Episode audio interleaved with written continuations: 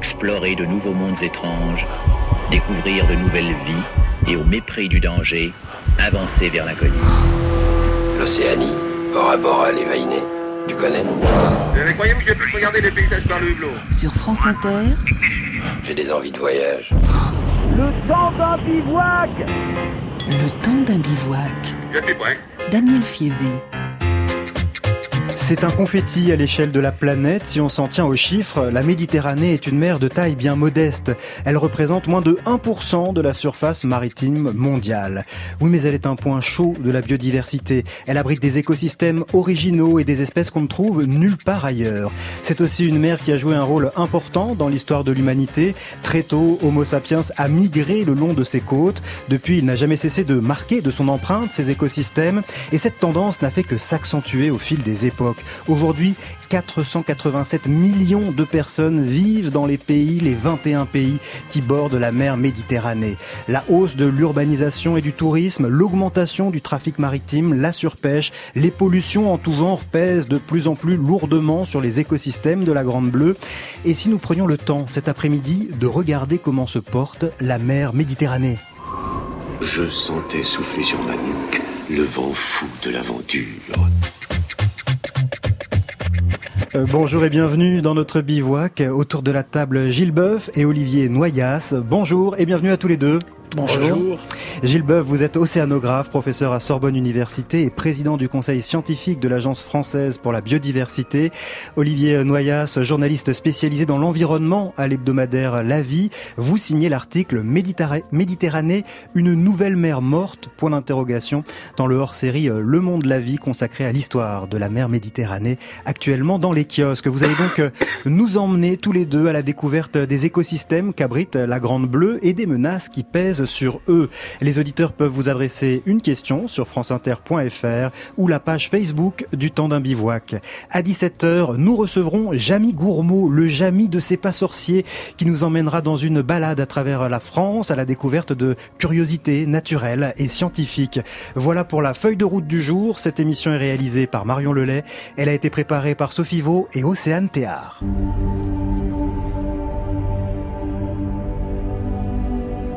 On arrive sur des grandes étendues de sortes de grandes herbes qui sont là en train de hum, flotter au gré des courants et des vagues. Et lorsqu'on s'approche et qu'on commence à regarder à l'intérieur, on découvre une faune absolument incroyable. Beaucoup, beaucoup de poissons, de petites rascasses, de poulpes, les grandes nacres. On y découvre euh, bah, un écosystème euh, complètement incroyable dans ces herbiers euh, qui s'étendent, qui sont vraiment le poumon de la Méditerranée.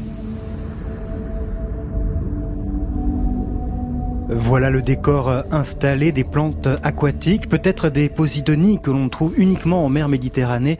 Gilles Boeuf, voilà un exemple parmi d'autres d'une espèce, la posidonie, qui ne vit qu'en mer Méditerranée. Complètement ce qu'on appelle endémisme. hein. L'endémisme, c'est le fait qu'une espèce vit là et nulle part ailleurs, et souvent sur des très petites surfaces. Et on le disait tout à l'heure, en fait, cette mer, représente moins de 1% de la surface de l'océan, et pourtant elle contient beaucoup plus que ça en nombre d'espèces. Ra- Ramenée à sa superficie, elle contient 6% de la biodiversité marine. On connaît à peu près 17 000 espèces vivantes en Méditerranée décrites, hors bactéries, qu'on connaît un petit peu moins bien. Et il y a des écosystèmes qui sont absolument uniques, qu'on suggérait tout à l'heure, qu'on ne trouve que là. Il y a cette herbie de Posidonie, plante à fleurs, hein, c'est pas Ouais. du tout une algue, hein, il faut Ouais. bien le dire. C'est-à-dire que c'est une plante à fleurs, mais aquatique. Ça existe, des Ma- fleurs aquatiques. Marine, tout à fait, comme des plantes à fleurs aussi dans les eaux douces. Et ce qui est fabuleux, c'est qu'on s'est rendu compte très récemment, après les travaux qu'on a fait en Corse, que ces posidonies sont 50 fois mieux capables qu'une grande forêt tropicale pour stocker du gaz carbonique. Donc ça relance tout l'intérêt de re- refaire des plantations de posidonie. On commence un petit peu à le maîtriser, c'est pas très simple.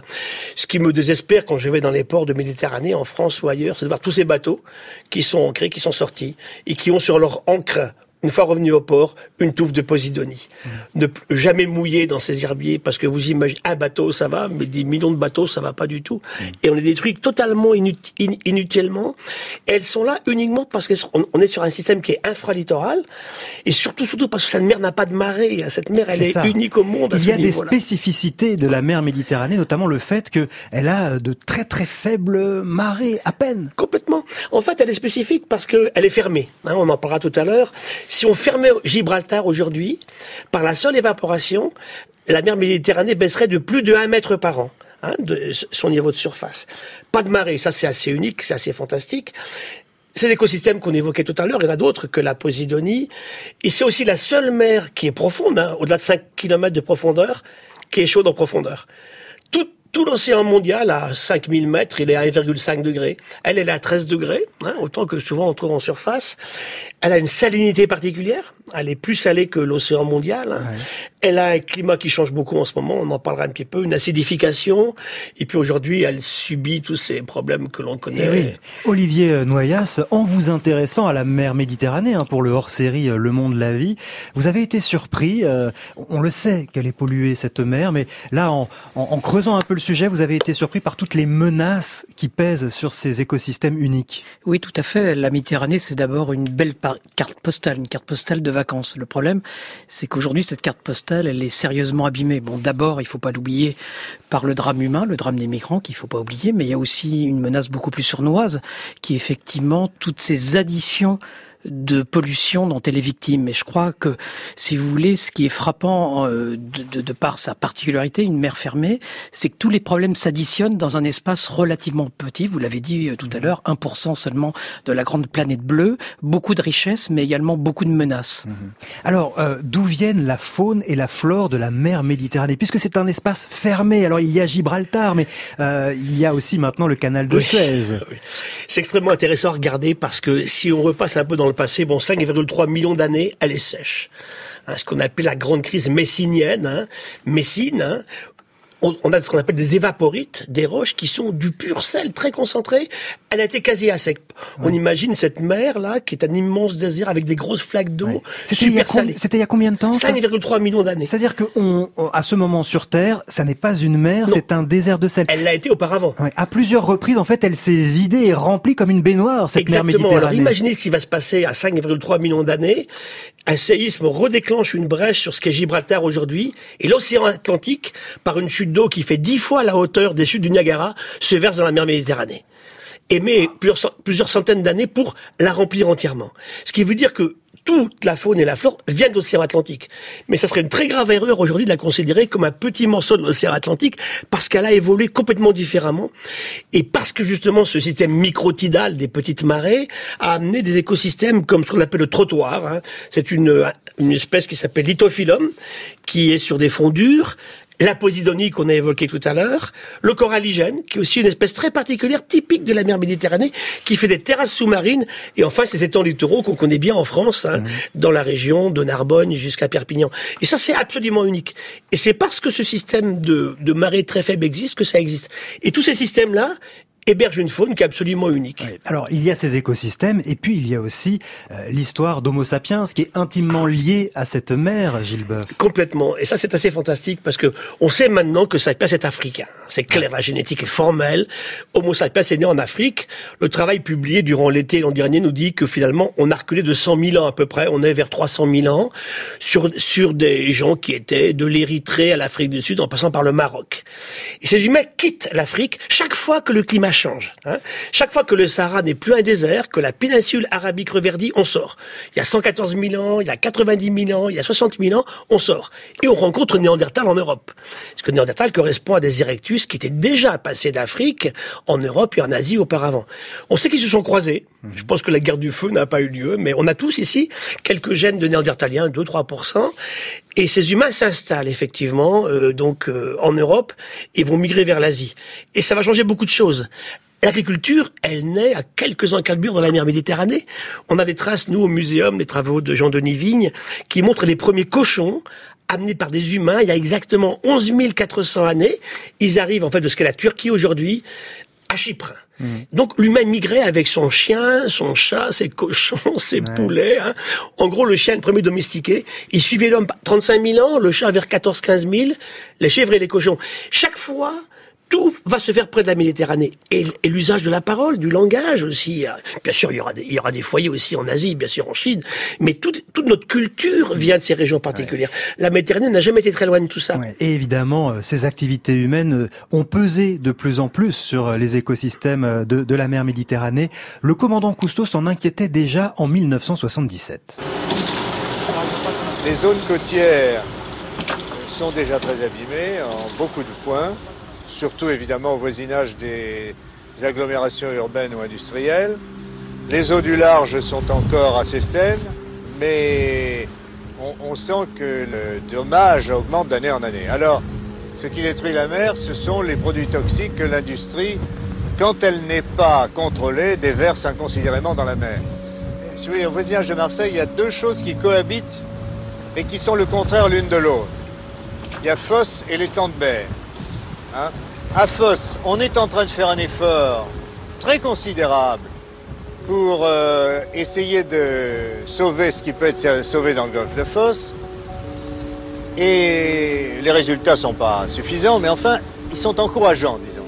Et puis alors, dans les temps de mer, où alors là, tout est sacrifié, on fait n'importe quoi, et, et l'étang est, disons, condamné. C'est à l'heure actuelle la seule chose qui pourrait sauver les temps de mer, ce serait de redétourner la Durance. On a fait une énorme bêtise, l'EDF a fait une bêtise criminelle en, détournant la Durance, mais il faudrait recommencer.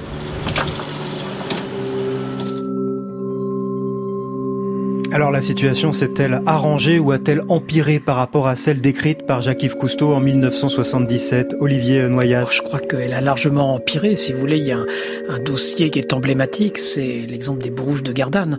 C'est quand même un problème qui dure depuis 120 ans, qui existait d'ailleurs euh, du temps du commandant Cousteau, à qui d'ailleurs on a reproché une certaine forme de laxisme sur ce point euh, précis. Et aujourd'hui, euh, il y a toujours des effluents liquides, dangereux, qui se déversent dans la baie de Marseille. Et en plus, chose encore plus étrange, dans un parc national classé, le parc national des Calanques. Donc vous voyez, malgré des instruments de protection, cette pollution continue. Donc je crois que vraiment... On va avoir l'occasion d'en parler justement dans la suite de cette émission euh, des, des Bouts Rouges. Comment se porte la mer Méditerranée? Nous en parlons aujourd'hui, le temps d'un bivouac en compagnie de l'océanographe Gilles Boeuf et du journaliste Olivier Noyas. Ils répondront aussi en fin d'émission aux questions que vous nous adressez sur la page de l'émission sur franceinter.fr ou sur notre page Facebook.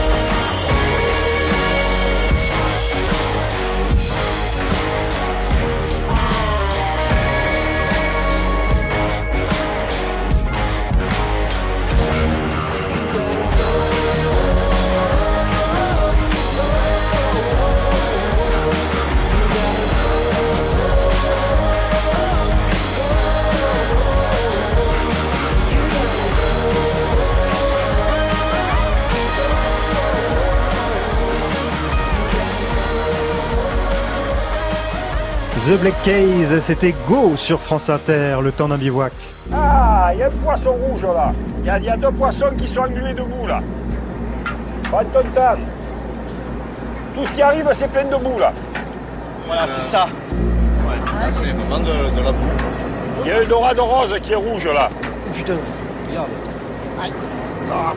Il y a un requin bizarre. Ça, c'est les poissons qui ont été pêchés à quelle profondeur, là? Regardez, regardez là, 172 là. 272 C'est pas grave, regardez ma main. Après, on a les mains rouges, ouais, c'est ça. Ah, pareil. On se demande comment la vie, dans la manière dont c'est recouvert, comment la vie elle peut encore exister, quoi. Qu'est-ce qu'ils font, les poissons, là? Qu'est-ce qu'ils font là-dedans? C'est. Le filet, il est rose, lui. Nous étions au large de la Ciotat, extrait d'un documentaire de Thalassa, diffusé euh, en 2016 sur France 3. Alors parmi les menaces qui pèsent sur la Méditerranée, il y a les polluants et parmi eux les boues rouges. Vous en parlez, euh, Olivier Noyas, dans votre article dans le hors-série euh, Le Monde la Vie sur l'histoire de la Méditerranée. Ces boues rouges ont été déversées durant des décennies dans la mer Méditerranée. D'où proviennent-elles et que contiennent-elles? Mais elles proviennent d'une usine d'aluminium qui a été installée depuis 1893 à donc vous voyez, il y a deux siècles maintenant. Donc on est au bout de 120 ans. Et c'est une usine qui a changé beaucoup de propriétés. C'est même une histoire du capitalisme. Il y a, d'abord eu Pichinet, puis après il y a eu les Américains, les Canadiens, puis maintenant c'est un fonds d'investissement. Donc c'est vraiment à, soi tout seul cette usine une histoire du, capitalisme et pas du capitalisme bienveillant pour l'environnement et la nature. Et il faut savoir que jusqu'à une date récente, il y avait vraiment euh, ces boues rouges qui étaient déversés à même par une longue canalisation qui s'enfonçait dans la Méditerranée en profondeur. Pourquoi en profondeur? Parce qu'on pensait que les mettre en profondeur, eh bien, on les verrait pas. Bah, ces pêcheurs, ils les voient très bien en remontant les poissons. Et tout à l'heure, tout ce qu'on a dit sur la richesse euh, des écosystèmes, elle, est atteinte. Mhm. Donc, c'est une hypocrisie. C'est un peu comme si on cachait quelque chose sous un tapis. Qu'est-ce qu'elles contiennent ces, ces boues rouges? Parce qu'elles sont spectaculaires euh, esthétiquement, hein, euh, mais qu'est-ce qu'elles bah, contiennent? Dans les 30 millions de tonnes qui ont été déversées, on estime qu'il y a 20 tonnes d'arsenic. 1,9 tonnes de titane, 60 000 tonnes de chrome, du vanadium, du mercure, du mercure, que des produits toxiques, des métaux toxiques, des métaux lourds et qui ont une durée de vie euh, considérable. Gilles Boeuf, ça... d'aluminium aussi, bien sûr. Oui, Gilles Boeuf, ça paraît incroyable de ah déverser ah des, substances aussi, aussi ah toxiques pendant des décennies. Ça fait plus d'un siècle que ça dure euh, dans, l'écosystème directement. Euh, j'étais quand j'étais au cabinet de Ségolène Royal, j'étais intervenu, je me rappelle, c'est une veille de Noël, en 2016 au niveau de la commission des risques. Et c'est vrai que la, première remarque que tout le monde a acceptée, c'est qu'on comprend pas comment ça a existé aussi longtemps. Eh Mais ce que j'ai pas compris après, c'est qu'on a, on a continué, en fait. C'est ça la question. Il y a vraiment là une question, euh, je dirais, publique, euh, qui est antidémocratique. En fait, on peut pas aujourd'hui faire la richesse de quelques-uns au prix de la pollution d'une mer qui est tellement importante pour nous tous, bien sûr. Ça a été mesuré, l'impact concret de ces euh, tonnes de boue déversées dans la mer Méditerranée sur les écosystèmes alentours Des scientifiques ont étudié ça? Oui, bien sûr, l'Ifremer était quand même pas mal intervenu. Le Bergem aussi a travaillé aussi sur la toxicité de ces, métaux lourds. Moi, ce qui me gêne beaucoup aujourd'hui, c'est que effectivement, euh, le rejet actuel n'est plus aussi visqueux ni si rouge que ce qu'on avait auparavant. En fait, c'est pas des beaux rouges aujourd'hui. Ça l'a été pendant très longtemps, mhm.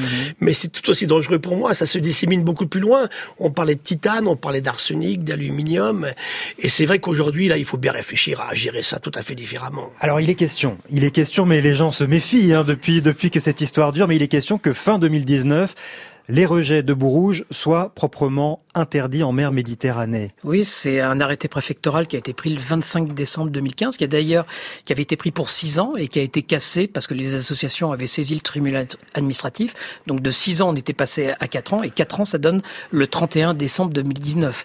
Qu'est-ce qui va se passer concrètement? Parce que sans arrêt, on a reporté euh, les échéances. Il faut savoir quand même que même si on arrêtait les rejets en mer Méditerranée, il y a tous les rejets solides qu'on entasse à terre et qui pose d'énormes d'autres problèmes pour les riverains, parce que ces boues sont aussi toxiques, mhm. dispersées par le vent, etc., pour la santé des riverains et des travailleurs, évidemment, de l'usine. Parce que si on arrête de les déverser en, mer Méditerranée, on continue malheureusement de les produire dans cette usine d'aluminium. Voilà, et on les entrepose à ciel ouvert. Ouais. Alors une autre pollution euh, qui concerne toutes les mers du globe, c'est la pollution plastique et la mer Méditerranée ne fait pas exception. Les pêcheurs en font régulièrement la triste expérience, comme ici dans la baie de Cannes. Un poisson en plastique, hein ça c'est pas mal. Une vache, un jouet, une vache. Des trucs comme ça, quoi, des jouets, des de tout, de tout. Ceux qui viennent de la Terre en ce moment, c'est bien, ils ont, ils ont inventé les, les trucs pour les déchets canins, là, vous savez Et on met ça dans des sacs plastiques pour ne pas polluer les trottoirs. C'est nous qui les récupère, là. Ils mettent le caca du chien dans le sac plastique, et après ils mettent le sac plastique dans le caniveau. Ça passe dans le pluvial, dans le pluvial, ça sort à la mer. Regarde le plastique déjà sur l'eau là. Moi, j'ai un œil de lynx. Ça, c'est un morceau qui est en train de tout se fragmenter. Et on dirait une algue. Il y a même de la vie. Alors ça, c'est alors ça, c'est intéressant. C'est ce qu'on appelle un violet. Au lieu de s'accrocher à un rocher, il s'est installé sur du plastique. C'est euh, un, un fruit de mer qu'on mange hein, d'ailleurs, hein, qui est souvent en poissonnerie. Et là, on voit bien qu'il s'est fixé sur le plastique. Là, je le décolle. On voit bien la trace. hein. Donc, il était vraiment fixé. Donc, la vie vient se coller au plastique. Parce qu'il a cru que c'était une algue ou. Ce sac plastique séjourne dans l'eau depuis un certain temps. Il est en train de se fragmenter en petits morceaux. Ça, ça peut ressembler à un poisson dans l'eau. Voilà. C'est ça le danger. Et ça vous est arrivé d'en trouver euh, dans des poissons, des choses comme ça? Ça, ouais, dans les espadons. Ouais. Parce que les espadons, ils doivent confondre avec un poisson. Ils, ils sont à l'affût, tac, ils le mangent. Mais bon, c'est trop tard. quoi.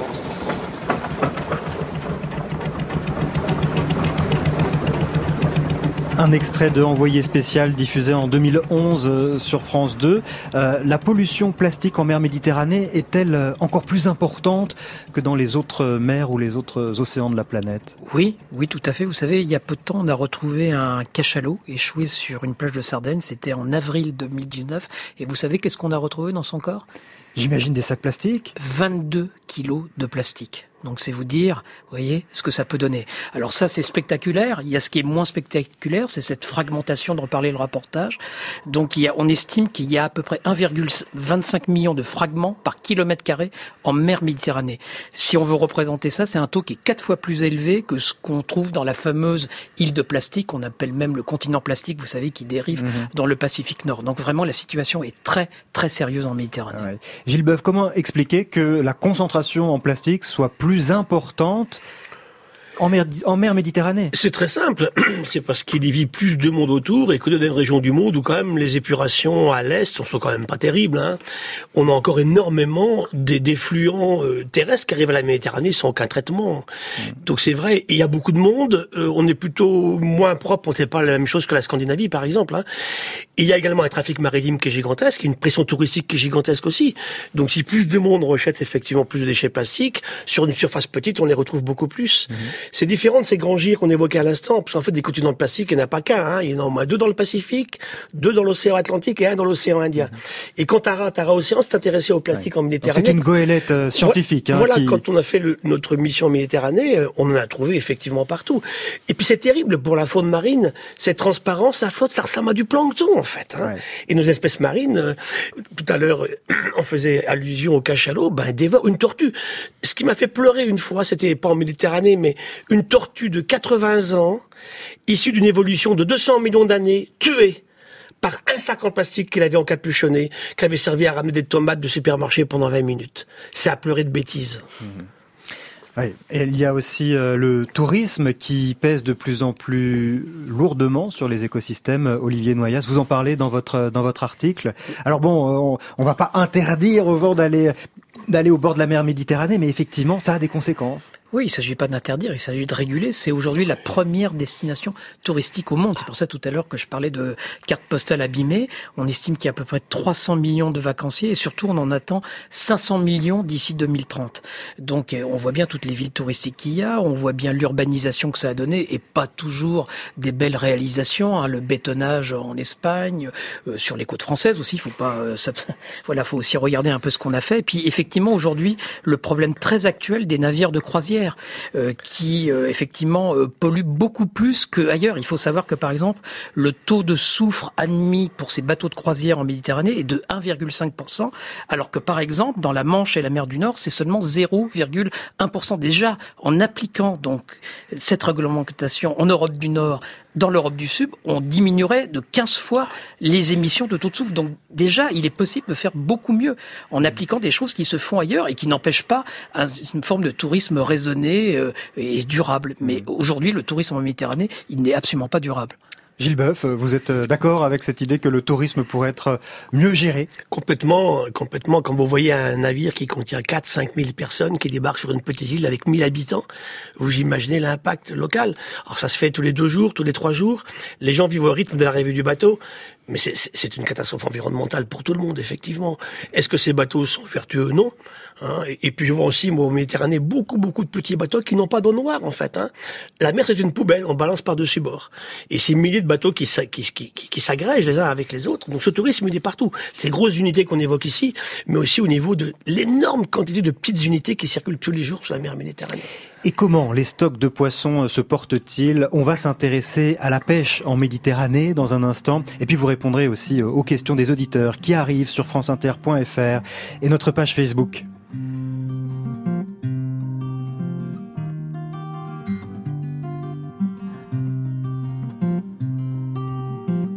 Daniel Fievé.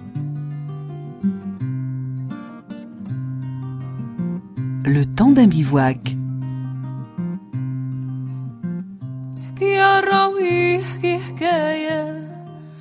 بيك تكون رواية احكي لي على ناس زمان احكي لي على ألف ليلة وليلة ولا لونجا بنت الغولة ولا ولد السلطان حاجيتك ما جيتك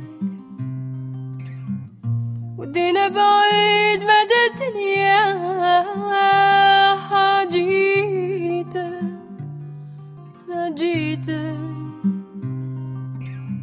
كل واحد منا في قلبه حكاية.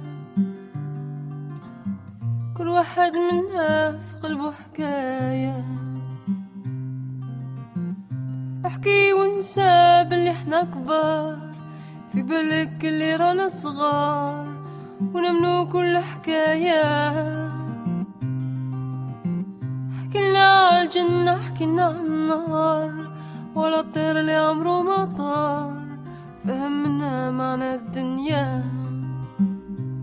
حاجيتك ما جيتك ودينا بعيد مدى الدنيا حاجيتك. ما جيتك. كل واحد منا في قلبه حكاية. كل واحد منا في قلبه حكاية. حكي يا راويكي ما حكاولك. ما تزيد ما تنقص من عندك قال شفا ولا بالك حكي ونسينا مهاد زمان خلينا في كان يا مكان في كان يا مكان. حاجيتك ما جيتك. ودينا بعيد مدى الدنيا حاجيتك ما جيتك. كل واحد منا في قلبه حكايه كل واحد منا في قلبه حكايه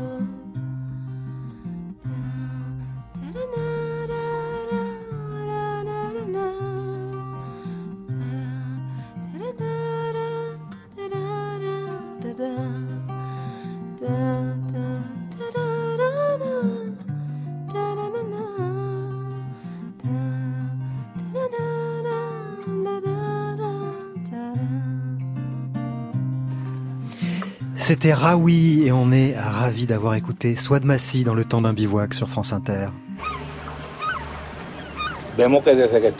Après l'apparition des bateaux non réglementés en Méditerranée, nos prises ont été de plus en plus maigres. Notre pêche est très sélective. Et avant l'arrivée de ces gros bateaux avec des filets immenses, on n'avait jamais eu de problème avec personne. Alors qu'est-ce qu'on fait? Où on va? On a fait ça toute notre vie. On ne sait pas pêcher autrement qu'à la madrague.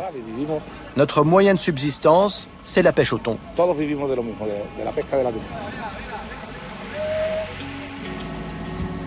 On prend des nouvelles de la santé des écosystèmes de la mer Méditerranée cet après-midi avec nos invités Gilles Boeuf et Olivier Noyas. La mer Méditerranée a été une mer euh, poissonneuse. L'est-elle toujours autant, Gilles Boeuf Non, En fait, c'est certainement un des coins de la planète où on surpêche le plus. On estime que 90% des, des stocks aujourd'hui sont surexploités, ce qui n'est pas le cas du tout ailleurs. hein. Il y a différentes raisons à cela. Quand on regarde l'évolution depuis la Seconde Guerre mondiale des captures totales, on se promenait entre 1 million de tonnes à peu près jusqu'à... Alors il y a eu un record à 2,2 et on a vu ensuite l'effondrement. Là on avait tiré beaucoup trop. C'est lié en fait aux techniques de, pêche qu'évoquait notre ami pêcheur à l'instant et aussi à des pays nouveaux qui ne pêchaient pas, qui sont mis à pêcher comme la Turquie par exemple. Alors, je jette pas le haro sur tous les nouveaux, mais c'est vrai que les pêcheurs traditionnels c'était l'Italie, la France, l'Espagne, bien évidemment pendant très longtemps. Toute une nouvelle série de pays qui s'agrègent là-dessus aujourd'hui.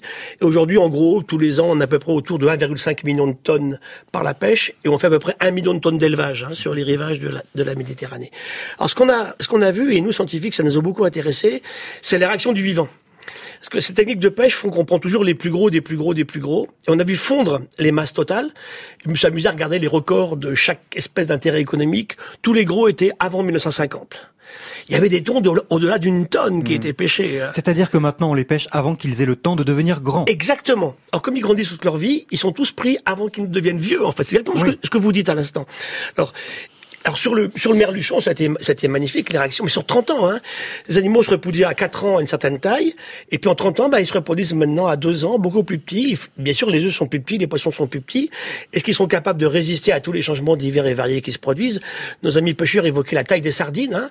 On a un rétrécissement, effectivement, non pas de l'animal par l'humain, mais simplement il est, il, il, il est- il est pris bien avant qu'il ne soit plus grand. Et je pense que la pêche emblématique qu'on a tous vécu très fort en France, c'était la surpêche du thon rouge. Hein. En gros, le thon rouge valait 3 euros le kilo en 2000, il vaut 100 euros le kilo en 2007. On ouvre un restaurant sushi sashimi par jour en France. Et il y a eu une demande terrible. Et les Japonais aussi en ont pêché. Des poissons se sont vendus de la Méditerranée française au-delà du million d'euros par femelle pêchée.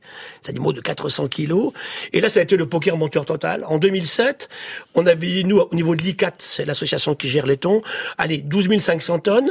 Le ministre libère 29 500 tonnes. Et on en prend 67 000 tonnes. Et c'est là qu'il y a vraiment une intervention très forte de l'Europe, avec des quotas mis en place. 2010-2013, on a vraiment très fortement réduit la pêche et ils sont en train de revenir aujourd'hui. Justement, c'est la question que Jean-Paul euh, vous pose. Le thon rouge, grâce à des quotas, à nouveau revient-il? Tout à fait. On, on le voit très bien. Moi, je me rappelle, à la pêche au gros, en 2007, 2008, 2009, on prenait pas un seul poisson entre Vintimille et Cerbère. Ça revient. Là, il y a des poissons de 60, 70 kilos qu'on prend sur les côtes françaises en ce moment. Donc, on a évité ce qui s'est passé avec la morue de Terre-Neuve, grâce aux mesures qui ont été prises, et même les pêcheurs eux-mêmes maintenant nous remercient. On dit, ben, heureusement qu'on a été là de façon commune à l'époque entre 2010, 2011, 2012. Ils reviennent. Alors, ne recommençons pas la même bêtise, hein, mais moi j'ai vu entre 2000 et 2008 les thons passer des Baléares, il n'y en a plus, à la Sicile, puis après en Libye. Et la guerre de Libye a arrêté tout ça. Rapidement, l'aquaculture, c'est une bonne solution ou parfois le remède est pire que le mal? Donc l'aquaculture, on, on élève des poissons plutôt que les pêcher? Non, je dirais pas ça. D'abord, l'aquaculture, c'est loin d'être que des poissons. Hein. C'est d'abord des algues. hein. L'aquaculture, c'est 30 millions de tonnes dans le monde.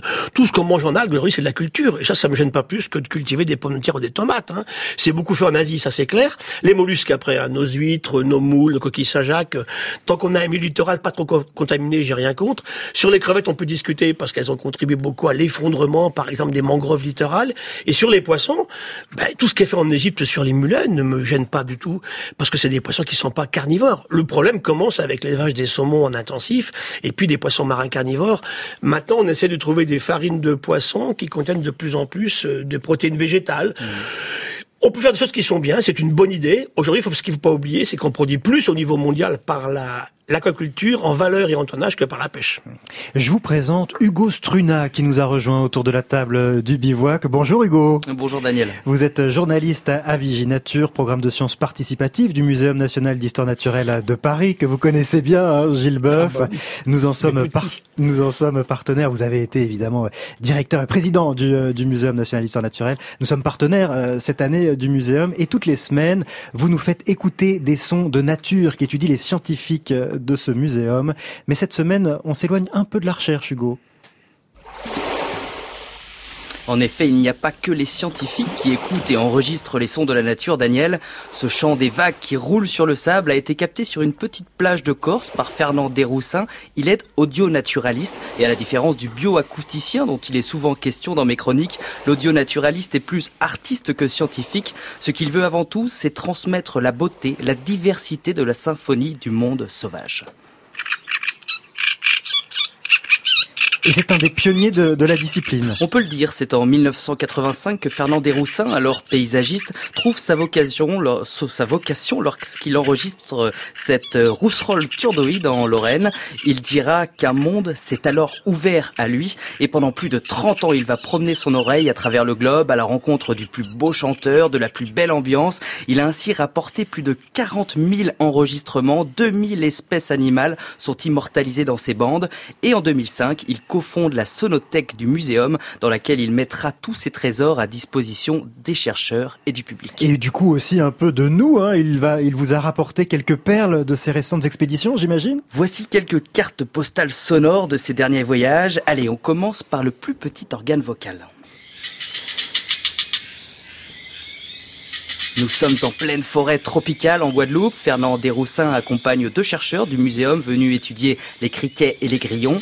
Et là, ce concert de maracas rond, la symphonie tropicale, il s'agit d'une sauterelle feuille. Ses stridulations lui servent à attirer les femelles, mais le plus impressionnant reste son art du camouflage. C'est simple, lorsque vous êtes devant une sauterelle feuille, vous ne voyez qu'une feuille, rien d'autre. La forme, la couleur, allez voir sur internet, c'est bluffant. Ah, là, on monte dans les graves. C'est une, c'est une grosse sauterelle, Hugo? C'est un gecko tokai enregistré au Cambodge et présent dans toute l'Asie du, du Sud-Est. Un gros lézard qui produit des vocalises. On dit même qu'il aboie. Et alors, vous savez pourquoi on dit tokai? Vous avez une petite idée? Non, je sais pas. C'est, c'est la sonorité qu'il est en train de produire? Exactement, parce que les deux syllabes qu'il prononce font tout simplement penser à tokai. c'est impressionnant. Tokai, voilà. Et alors on peut, en plus, ce qui est extraordinaire, c'est qu'on peut l'entendre à plus de 100 mètres. Il paraît que le navigateur James Cook, déjà en accostant pour la première fois en Nouvelle-Zélande, avait été surpris par un concert de gecko. Mais qu'est-ce qui se passe sur cette île? se serait-il exclamé. Alors on poursuit notre voyage, nous voici dans le parc naturel d'Andasibe Mantadia à Madagascar. C'est le plus beau ténor de la planète, Dixit Fernand Desroussins, le Pavarotti malgache, écoutez. Alors ce lémurien Indri est le plus grand des lémuriens qu'on ne peut entendre comme tous les autres qu'à Madagascar. Ouais, le chant hein, est particulièrement intense. On a une grosse densité de population là, vous pensez que c'est bon signe? Eh bien détrompez-vous, la déforestation et la réduction des habitats contraignent les lémuriens à vivre dans des espaces de plus en plus restreints, d'où ce cœur extraordinaire. Et son but c'est aussi d'archiver un patrimoine sonore qui disparaît du coup. Oui, car la grande symphonie du vivant est de moins en moins perceptible, il devient presque impossible selon lui, d'enregistrer un paysage sonore sans qu'un avion, une voiture, un moteur ne viennent perturber l'écoute. La sonothèque du muséum vise donc à accumuler un maximum d'enregistrements de la faune et des paysages pour les générations futures, ainsi que pour les chercheurs. Allez jeter une oreille, c'est sur euh, sonothèque.mnhn.fr et c'est bien sûr accessible à tous. Alors un, un petit dernier son pour la route à se mettre dans l'oreille, Hugo. C'était fin mars au large de la Guadeloupe. La houle est forte, le zodiaque balance. Fernand Desroussins plonge son hydrophone sous l'eau à une dizaine de mètres sous la surface. On arrête le moteur et là... Vous aurez peut-être reconnu la fameuse baleine à bosse. C'est un chant de mâle en pleine migration. On est plutôt sur une basse ou un baryton cette fois-ci.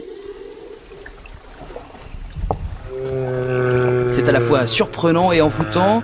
Et il paraît que quand on entend ça du bateau dans son casque, on oublie tout de suite le mal de mer. Pour finir, ce qu'il préconise, c'est de reconnecter son oreille à la nature finalement. Actuellement, tout le monde se, tout le monde se fiche euh, des sons de la nature à un point qui me désespère, confie-t-il. La prochaine fois que vous allez dehors, n'y mettez pas que le nez, tendez l'oreille et espérons que les enregistrements de Fernand Desroussins ne deviennent pas un jour que de vieux souvenirs. Merci Hugo Struna et à la semaine prochaine pour euh, de nouveaux enregistrements. Gilles Boeuf, une réaction du président du conseil scientifique de l'Agence française pour la biodiversité que vous êtes, s'il Eh vous ben, plaît. Pour vous montrer jusqu'à où ça peut aller, on a des grenouilles du Cambodge. Vous les regardez. Elles sont exactement pareilles. Hein. Un centimètre virgule deux entre la tache orange et la rouge et la bleue. Vous les faites chanter, rien à voir. D'ailleurs, elles se reconnaissent pas. Ce qui veut dire que la nature a des fois discriminé en fait la spéciation, non pas sur l'aspect, mais sur ses sons.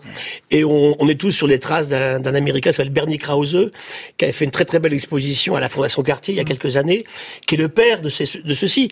Et on l'écoute, la géophonie, qui est la- les premiers sons de la nature quand il n'y avait pas la vie, ça, ça, la biophonie, et maintenant partout, il n'y a plus que de l'anthropophonie. Et c'est là, que je comprends notre ami, effectivement, qui se désespère aujourd'hui parce qu'on perd tout ça. Et on se rend même pas compte de ce qu'on perd. Suite de notre discussion sur la mer Méditerranée, nous allons évoquer les mesures de protection mises en place dans un instant. Et puis vous répondrez aux questions des auditeurs qui sont arrivés pour vous. Mes souvenirs sont flous et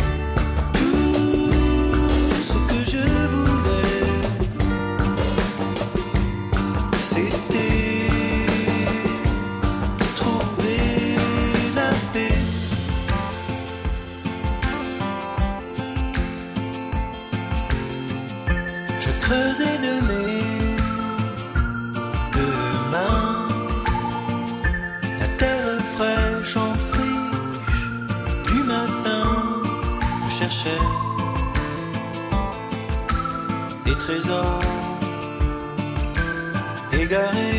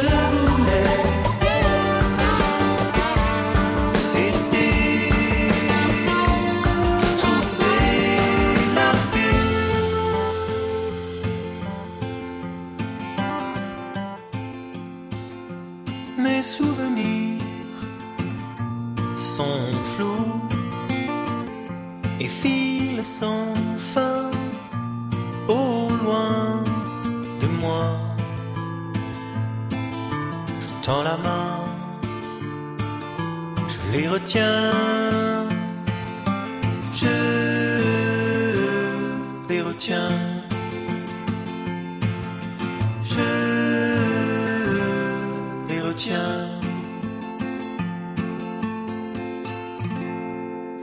La paix, c'était Barbagallo sur France Inter, le temps d'un bivouac.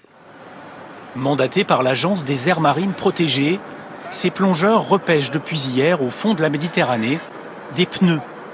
Des milliers de pneus usagés, immergés volontairement au début des années 80 au large d'Antibes. À l'époque, il s'agissait de créer des récifs artificiels pour faire revenir le poisson. La zone a été euh, choisie à l'époque euh, avec les pêcheurs professionnels, mais aussi sur la base d'études du milieu marin. Et donc c'est un secteur relativement pauvre qui a été identifié à l'époque au milieu de Golfe Juan. Et donc sur cette zone-là, il y a 50 hectares qui a été protégés et dans lesquels on a décidé d'immerger des récifs artificiels pour soutenir la pêche. À l'époque, on pensait les pneumatiques inoffensifs pour l'environnement. En fait, leur décomposition libère des hydrocarbures toxiques pour les organismes marins. En outre, la ferraille qui servait à les relier entre eux s'est oxydée, ce qui rend les opérations de récupération délicates.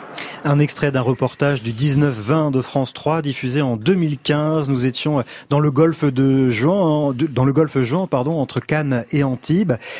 Il y a quand même, Gilles Boeuf, des mesures prises pour préserver l'environnement. C'est pas si loin que ça. En 1981, balancer à la mer des pneus en espérant que ça va faire du bien à la biodiversité. C'est étonnant quand même qu'on ait fait des choses pareilles. C'est affligeant. À la fin de la Seconde Guerre mondiale, les Japonais se trouvent à la tête d'une énorme quantité d'avions, d'avions abattus et, de cuirassés de porte-avions. Et ils se rendent compte que la faune marine s'installe dans ces structures. Et c'est comme ça que va naître l'idée du récif artificiel. Mais on s'est rendu compte ensuite que la ferraille, c'est pas c'est pas mieux que le pneu. Hein. Donc on fait maintenant des structures particulières dédiées au récif. Mais c'est vrai que c'est, ça me paraît absolument incroyable. Le pneu, n'oubliez pas que c'est un des principaux problèmes de transmission des moustiques vecteurs de pathologies très graves. Des bateaux transportent des vieux pneus. Il reste toujours un petit peu d'eau dedans. Et ça, c'est génial mmh. pour les moustiques. Ouais. Alors voilà, bon ça c'était un exemple de ce qu'on n'aurait pas dû faire. Quelles sont les mesures aujourd'hui de protection qui sont mises en place pour tenter de préserver la faune et la flore de Méditerranée et qui méritent d'être saluées et qui sont encourageantes Gilles Boeuf? Je dirais que la première, c'est effectivement de mettre au même niveau toute l'épuration sur toute la Méditerranée. La partie est que j'évoquais tout à l'heure, orientale, est quand même beaucoup, beaucoup moins bien servie que dans les pays qui sont à l'ouest, qui ont fait beaucoup plus d'efforts là-dessus. C'est arrêter les rejets en mer sans traitement. Demain, on ne peut plus accepter que sur une mer aussi fermée, on jette quelque chose qui n'a jamais été traité. C'est pas possible. Et puis, bien sûr, on, tout à l'heure, on l'a évoqué, c'est aussi c'est développer un tourisme beaucoup plus respectueux des aires géographiques et des populations que ce qu'on fait aujourd'hui. Mmh. Que tous ces bateaux soient effectivement équipés d'eau noire, que la mer soit, peu, soit plus considérée comme une poubelle. Aujourd'hui, on assiste à des choses qui sont absolument effroyables. Et un aspect qu'on n'a pas encore évoqué, c'est le balastage des grands tankers qui vous prennent 300 000 tonnes d'eau de mer à Rotterdam et qui vous, et qui vous la balancent à Abu Dhabi et qui passent par la mer Méditerranée. Il faut bien voir que l'entrée de la Méditerranée qu'on évoquait tout à l'heure, maintenant elle est double. Hein. Le doublement du canal de Suez n'arrange pas les choses. On est rendu à plus de pratiquement 1000 espèces qui sont passées de la mer Rouge à la mer Méditerranée par ce canal. Jean-Paul vous pose la question, hein, finalement pollution chronique sur une mer fermée avec une démographie en hausse. Peut-on espérer que la Méditerranée s'en sorte en bonne santé? Olivier Noyas. Ce qui manque, je crois, c'est une gouvernance. Vous avez dit tout à l'heure qu'il y avait 21 pays qui étaient concernés par la Méditerranée. Est-ce qu'il y a un, sentiment que c'est un bien commun et qu'il faut arrêter d'additionner des mesures nationales et vraiment considérer les, la Méditerranée comme un bien commun? Il y a des outils pour faire ça. Il y a les aires marines protégées qui sont issues de la Convention du sommet de la Terre de Rio 1992. C'est pas mal comme outil à condition que ce qu'on met dedans dans les aires marines protégées vraiment fasse de la protection. Puis il y a un rendez-vous. Le rendez-vous, c'est l'année prochaine. C'est le congrès mondial de la nature de l'UICN qui va avoir lieu à Marseille. C'est un lieu quand même assez emblématique. Il y a 10 000 personnes qui sont attendues, non seulement des représentants des gouvernements, mais la société civile. Et je crois que c'est à la société civile, aux citoyens de dire quelle Méditerranée elle veut pour le 21e siècle. Gilles Boeuf, qu'est-ce qu'on peut attendre de ce type de, de grands rendez-vous, de grands congrès? Bah, une prise de conscience plus grande parce que c'est vrai que pour moi il faut une gouvernance internationale. On gérera pas les questions. On a fait déjà des clubs de, de, de gens qui discutent et tout, mais c'est pas suffisant. Et je pense qu'il faut vraiment un, un, travail en commun. Chacun se l'approprie dans cet espace particulier. Tout à l'heure on parlait de la, la, pression touristique. On va avoir autant de touristes que d'habitants bientôt. Hein. Comment on gère ça? Puis aujourd'hui la multiplication des navires euh, aujourd'hui de, de touristes qu'on évoquait. Puis la pêche, je pense que vraiment on va y parvenir avec mmh. le monde de la pêche. C'est jouable la pêche. Vraiment si tout le monde s'y intéresse on peut réguler ça. Je suis beaucoup plus inquiet sur ces, sur le trafic maritime international qui augmente incroyablement. Donc les bateaux rentrent par Gibraltar, sortent par Suez, ou bien c'est l'inverse qui se produit. Et ça, imaginez demain un tanker de 500 000 tonnes qui se casse en deux en Méditerranée.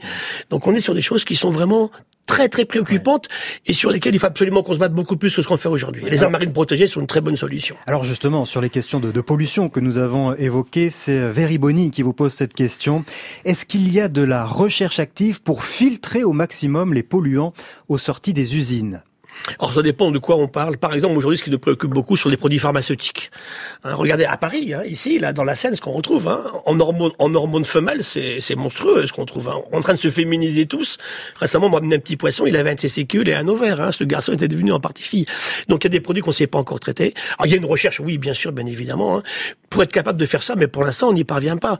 Donc il n'y a pas que les polluants classiques qu'on imagine bien. Il y a loin d'avoir autre- chose que le plastique. Les perturbateurs endocriniens sont un énorme problème aussi en Méditerranée. Mais tout ce plastique dont on a parlé, euh, qui se concentre euh, dans les océans et particulièrement en mer Méditerranée, on peut euh, imaginer de, de filtrer, de, de retirer ce qui a déjà été euh, introduit. Alors, là, je vais être clair. Aujourd'hui, c'est pas ma priorité. Ma priorité, c'est que ça n'arrive pas à l'océan. Parce que si on commence aujourd'hui à ramasser ce qui a été mis, ils vont continuer à en lâcher partout. Il faut absolument interdire. Il faut filtrer des fleuves. Il y a quelques fleuves au monde qui sont responsables de plus de la moitié du plastique qui arrive à l'océan. Donc, interdire tout rejet dans l'océan. Après, on verra si on peut les ramasser, ce qu'on en fait. Mais c'est vrai que ça sert de support. Ce pêcheur qui parlait du violet tout à l'heure, un Ouais, tunisier, qui avait pris comme support un bout de plastique, ben oui, dans un milieu où il y a très peu de choses qui sont solides au sein de l'océan, ils prennent ce qu'ils trouvent. Mais d'abord, d'abord, tout faire pour que ça n'arrive plus à l'océan. Capta Cabana vous demande qu'en est-il de la hausse du niveau de la mer Méditerranée par rapport aux autres mers et océans? À quoi doit-on s'attendre? Ça, c'est une question qui est très importante parce que si vous regardez aujourd'hui, bon, juste deux chiffres. Il y a 19 000 ans, en Méditerranée et ailleurs, la température est 4 degrés plus basse de la surface de l'eau et de l'air, et l'océan est 125 mètres plus basse, la mer Méditerranée. 125 mètres. Je parle pas de la crise messinienne qu'on avait tout à l'heure. Ça remontait beaucoup vers 12 000 ans, 5 cm par an, et depuis 5 000 ans, ça s'était arrêté, 1 mm par an. Et là, en 20 ans, on a pris 8 cm. Euh, euh, mais ça veut dire que aujourd'hui, la mer remonte au moins 3 à 4 fois plus vite qu'il y a 30 ans. Mais Or, ça pose 30 un ans- problème, ça? C'est une difficulté de que, que cette mer monte? Bah, Bien entendu. Ça veut dire aujourd'hui que ça remonte sur 30 ans, c'est rien au niveau des temps géologiques. Donc il faut, il faut se préparer effectivement à des hausses du niveau de la mer de 1 à 2 mètres, à une, une échéance pas si lointaine que ça. Et euh, plus généralement sur le changement climatique, euh, on entendait euh, notamment il y a encore quelques jours, les, les températures de l'eau n'ont jamais été aussi importantes Ah bah, du côté de, de Marseille. Ça va aussi avoir un impact sur les... Complètement. À Bagnous, où je suis, ou sur mon laboratoire, on a pris 1,2 degré, effectivement, sur un siècle, et ça va très très vite. Le corail, bon, il n'a pas... En Méditerranée, c'est le corail rouge qui est très intéressant d'ailleurs, mais le- les, les coraux classiques des pays tropicaux, aujourd'hui, à 31 degrés, ils meurent, ils blanchissent. Donc c'est vrai que là, on a un énorme défi, la température qui monte, la mer qui s'élève trop vite, la pollution qu'on a évoquée tout à l'heure, et l'acidification, parce que l'océan s'acidifie et rend plus difficile la, la- la croissance de la structure du squelette de corail et des coquillages aussi. Donc il y a toute une série de choses sur lesquelles l'humain doit se mettre d'accord. 2 degrés, c'est beaucoup trop pour l'océan. Vous nous donnez une raison euh, d'espérer, d'y croire encore, là, un point positif euh, sur la mer Méditerranée, l'un et l'autre, pour terminer. Bah, pour moi, c'est en fait une gouvernance qui vraiment s'attaque vraiment de, de, plein, de, plein, de plein fouet aux questions et surtout une responsabilisation, pas une culpabilisation, hein, de chacun pour dire écoutez, basta, on peut pas continuer comme ça. Olivier Oui, je crois à la mobilisation citoyenne et la responsabilité de ceux qui viennent l'admirer. Merci euh, Gilles Boeuf et merci euh, Olivier euh, Noyas. Je rappelle qu'on peut lire le hors-série Le Monde, la vie sur l'histoire de la mer Méditerranée dans lequel vous signez donc cet article La Méditerranée, une nouvelle mer morte Point d'interrogation. Je vous remercie à tous les deux d'être passés par notre bivouac et je vous présente l'invité de la deuxième heure. Son visage vous dit sûrement quelque chose. Jamy Gourmaud. Bonjour Jamy. Bonjour. Marcel, le chauffeur du camion de C'est pas sorcier, a fini par vous laisser sortir et depuis vous profitez de cette nouvelle liberté euh, pour parcourir la planète euh, avec votre émission Le Monde de Jamy, mais aussi avec euh, la France. Dans votre dernier livre, vous parcourez la France, un tour de France des curiosités euh, et scientifiques et on est ravis de partir avec vous en promenade, exercer nous aussi notre curiosité sur le monde qui nous entoure. À tout de suite après le flash pour ce bivouac avec euh, Jamy Gourmaud.